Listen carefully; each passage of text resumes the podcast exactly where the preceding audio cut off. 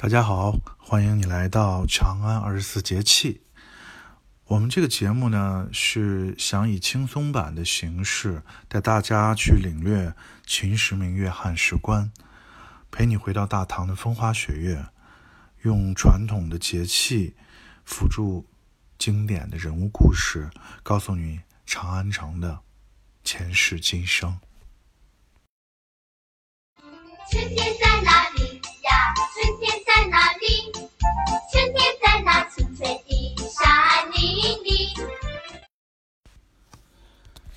大家好，今天是立春。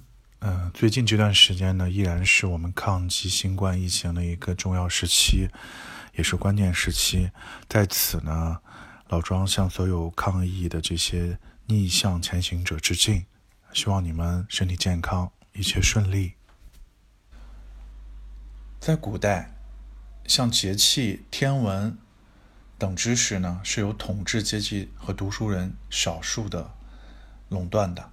无论是在农村还是城市，知道时间的意义、懂得天时、农时、时辰等具体意义的人很少。其实到了民国年间，教育部中央观象台还要每年制定年历书。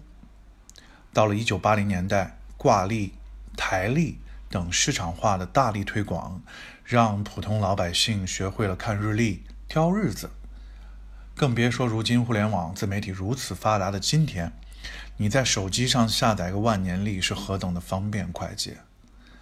但是有趣的是，昨天呢，我和几个朋友喝茶聊天，还谈起来，他的妈妈到目前依然是习惯于使用老式的纸质版年历，并且向他索要，说哪怕是每月一页的那种也好啊。呃，每天一页的那种可以撕掉的更好，这样方便他在上面记事，也方便查询具体每天都适合干嘛，不适合干嘛等等等等。你看，传统文化的力量还是很强大，文化一旦形成习惯，那对每个人来讲，那就是一辈子的事情。二十四节气在我国传统农耕社会中呢，占有极其重要的位置。二十四节气与天干地支、周易八卦等是联系在一起的，有着久远的历史源头，也是我中华文明对世界的独特贡献。古人很早就开始探索宇宙的奥秘，并由此演绎出了一套完整的、深奥的观星文化。二十四节气呢，是上古农耕文明的产物，它背后其实蕴含了中华民族悠久的文化内涵和历史积淀。从立春起，进入了寅月，阴阳转发，阳气出生，万物复苏，新轮回由立春开启，春回大地，万象更新。开枝纪元以立春为岁首，亦即岁节。作为传统的农耕社会，古人相当重视立春岁首。立春岁首对于传统农耕社会来说呢，具有重要的意义。早在先秦时代，我国一些地方便传承着以立春岁首拜神祭祖、纳福祈年、驱邪相灾、除旧布新等为题的节庆活动。这一系列的节庆活动不仅构成了后世岁首节庆的出行框架，而且它的民俗功能也一直遗存至今。好，下面言归正传。立春呢是二十四节气之一，古人将立春定为二十四个节气之首，又称大春。立呢是开始的意思，中国以立春为春季的开始，也就是说，当太阳达到黄金三百一十五度的时候，这个时空呢，我们称之为立春。中国古代民间呢是在立春这一天过节，相当于现在的春节。而农历的正月初一呢，称为元旦。公元一九一一年，孙中山先生领导辛亥革命，推翻了清朝的统治，建立了中华民国。然后各省的这个都督代表呢，在南京开会，就决定使用公历，把农历的正月初一呢叫做春节，把公历的一月一号叫做元旦。到一九一二年一月。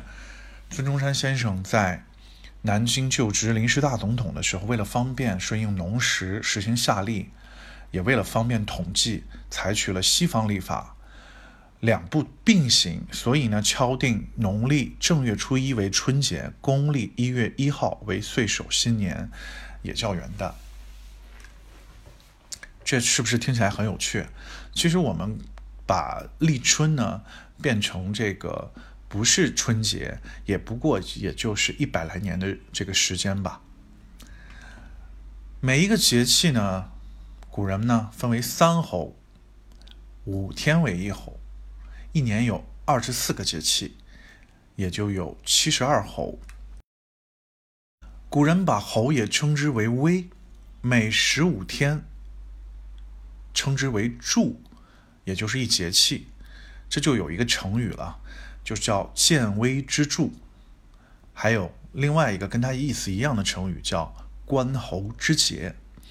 我看到这两个成语啊，我就觉得我们古人真的是特别特别的有才华，特别懂得把这种普通的农业的还有大自然的这种规律总结出来。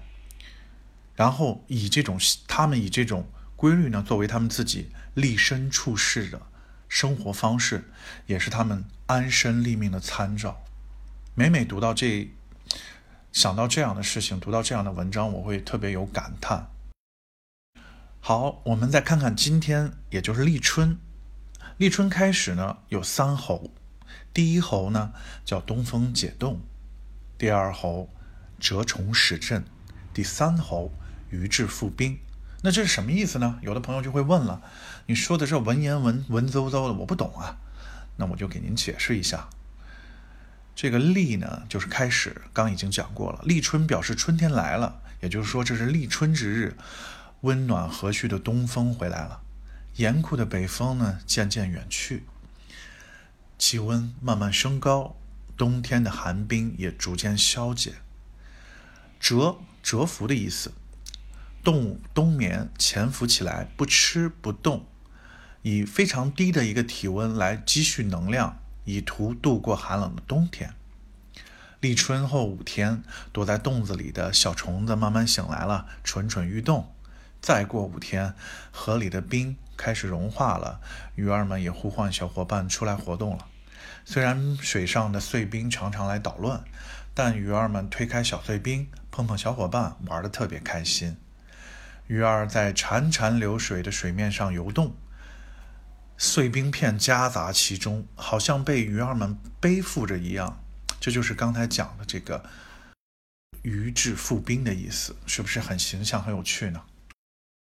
呃，诗人罗隐有诗：“今中正七日立春日”，是这么写：“一二三四五六七，万木生芽是今日。”远天归雁浮云去，近水游鱼迸冰出，也恰恰是提到了刚才我们说立春三候的那个最后一候。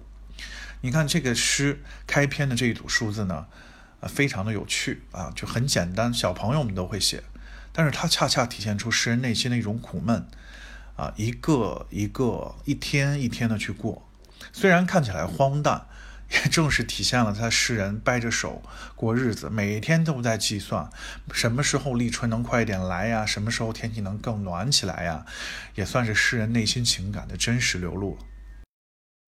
在古时候，在立春的前三天呢，天子就会开始斋戒，准备迎春。天子会沐浴更衣，不饮酒，也不吃葱、姜、蒜、韭菜这些有刺激性的菜。他以免嘴里会发出难闻的味道，让神灵觉得哎你不尊重他。同时，天子呢也会在期间减少娱乐活动，以表达自己迎春的虔诚。到了立春这一天，那是很隆重的日子呀。天子呢会率领文武百官到很远很远的郊外去迎春，祈求五谷丰收。其实，作为天子之外呢，我们的。百官呢，我们的文人呢，也会在这一天约上自己的朋友一起去看春迎春。大诗人白居易就有诗：“立春日酬前员外，曲江同行见赠。好，这首诗的有一个有一个名字，有一个地名叫曲江。那我们在后头呢，会进一步的给大家讲我们长安曲江的故事。夏值遇春日，垂鞭出尽尾，两人携手语，十里看山归。柳色草浅，草黄浅，水纹新绿微。风光向晚好，车马尽南西。几近笑相顾。不经鸥鹭飞。这首诗呢，记载了在立春这一天，白居易下朝以后遇见了钱员外，两人相谈甚欢，刚好又是一个特别晴朗的春天，于是两人相约同游。看见柳树刚刚抽出嫩黄的浅芽，水里的波纹荡漾，是那样的清新，散发出早春特有的绿色。同时呢，尘世间的杂念呢，荡然无存。大家彼此都放松下来，相顾长笑。是呀，春暖花开了，春来了。那与朋友一起出迎、出游迎春，那真是别有一番滋味。除了对世人、对统治阶级、对天子来来说，其实春天对于老百姓来说也是很热闹的。立春怎么个热闹法呢？首先，立春会打春牛。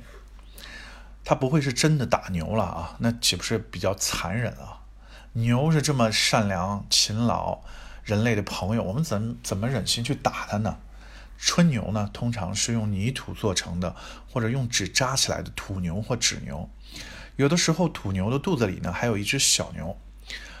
人们把土牛打碎了，四周围观的，哎，就笑着闹着来抢打碎的土块。女孩子们还会贴上。燕子状呀，蝴蝶状的头饰叫胜，把自己打扮的漂漂亮亮的，开开心心的，大家在一起，这就叫打春牛。迎春、打春、报春、咬春，看看都是跟春天有关。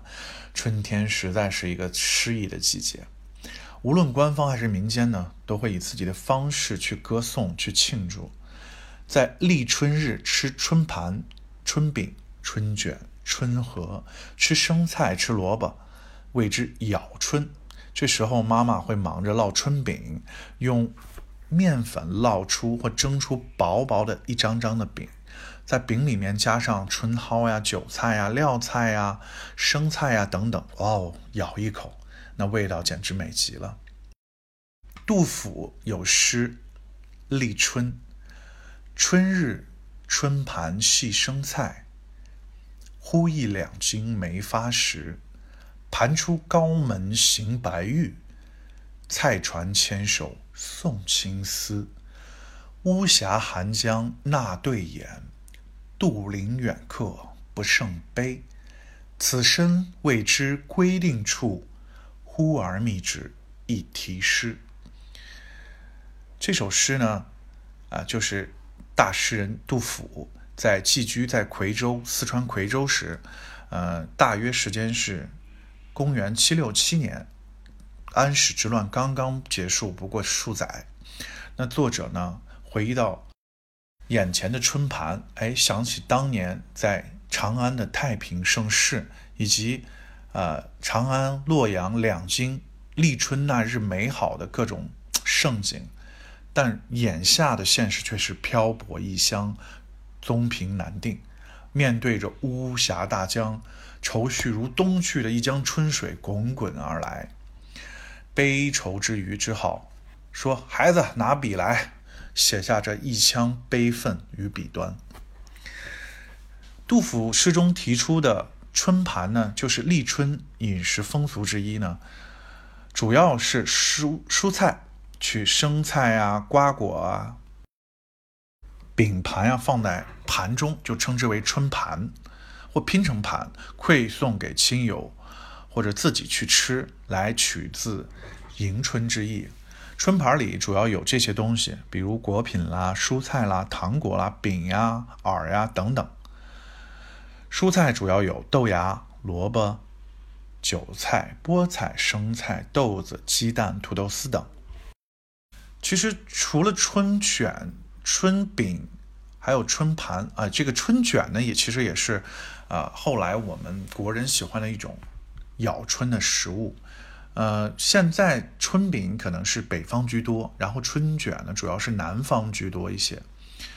呃，在《岁时广记》当中记载，京师富贵人家造面蚕，名曰探官蚕，又因立春日作此。故又称探春蚕，也就是春卷的另外一种叫法。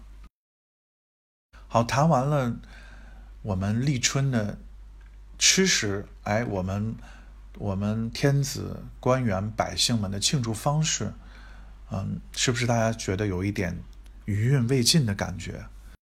古时候的农民呢是不懂得时间的，但是他们借助于节气呢，会将一年定格到耕种、施肥。灌溉、收割等等农作物生长、收获的这个循环体系当中呢，将时间与生产生活定格到人与自然、人与天道相呼应乃至合一的本来面目中。这也许就是我们经常说的天人合一。但是说起来容易，做起来太难。日出而作，日落而息。君子以相悔入宴席，这些都是先秦、古代先哲们的经验总结啊。生活生产呢有时间表，人生活作息呢有节日有节奏，人自身呢有人性有气性。所以说节气不仅仅自身自成时间坐标，更演化成气节。提醒我们，人生在世百年，需要有精神、有原则、有底线，有所为，有所不为。孔子也在自然当中观察到大自然的规律，然后他说：“岁寒，然后知松柏之后凋也。”这什么意思呢？就是说天气冷了，然后呢，你看到松柏之后也都凋零了。然后他引申为“三军可夺帅也，匹夫不可夺志也。志是人人，无求生以害人，有杀身以成人。”这大概是什么意思呢？就是说，我们做人，做匹夫，作为一个普通人，我们应该有节气，有气节，有志气，有志向，有原则，有底线。从某种意义上说，中国源远流长的精神气节，其源头呢，岂不是就是从时间当中的节气来的？从气节到节气，从节气到气节，其实仍然是我们今天人生面临的重要问题。我们是否把握了实践当中的节奏，也就是节气？我们是否把握住人生的节点？我们是否在回望自己走过的路时，无愧于自己守住了天地人生的节操？其实，诚实的面对每个人，面对自己，我们应该承认，我们跟天地啊、自然隔绝已久。我们忙于工作，疲于奔命，就像歌曲里唱的，就像一只蚂蚁啊，一只蜜蜂啊，辛苦忙碌，团团转，但不知所谓。我们被科学技术呀、社会关系所裹挟，已经渐渐失去了对生物世界、对大自然、对天时地利的那种感觉。在大自然的本质面前，我们就像个白痴。从而呢，我们很难理解先人古人的精神，更别说气节了。所以呢，我开始这个节目，我特别想跟大家一起回顾一下我们古人。总结出来的节气，乃至把它延伸到我们的传统文化当中，我们一起成长，一起学习，一起回归文化和历史。立春了，最美的时光从立春开始，你准备好迎接了吗？二零二一年的二月三号晚上十点五十八分三十九秒，也就是昨天晚上，就正式立春了。立春呢？在古人讲我们十二生肖的这个传统文化当中呢，立春之后就换了一个生肖，也就是说今天啊、生下来的孩子呢，他就不应该属鼠了，他应该属牛了，是不是很有趣啊？春天了，啊，不仅中国人无数次的呼唤、呐喊、歌咏春天，其实全世界人民对春天都有一言难尽的感情。所以在今天的结尾呢，我们用小音乐家小约翰施特劳斯的《春之声》圆舞曲伴我们一起走进二零二一年，也祝愿大家的二零二一年和和美美，万事大吉。下一期呢，我们会讲一讲春天来了之后，啊，花儿也开了，鸟也躁动了，柳枝随着东风翩翩起舞，哎，在召唤人们出来透气游玩。春游，那必是历代文人骚客着重文笔的。那我们下次聊一聊春天的出行游玩，还有这些诗人们在长安的春天的故事。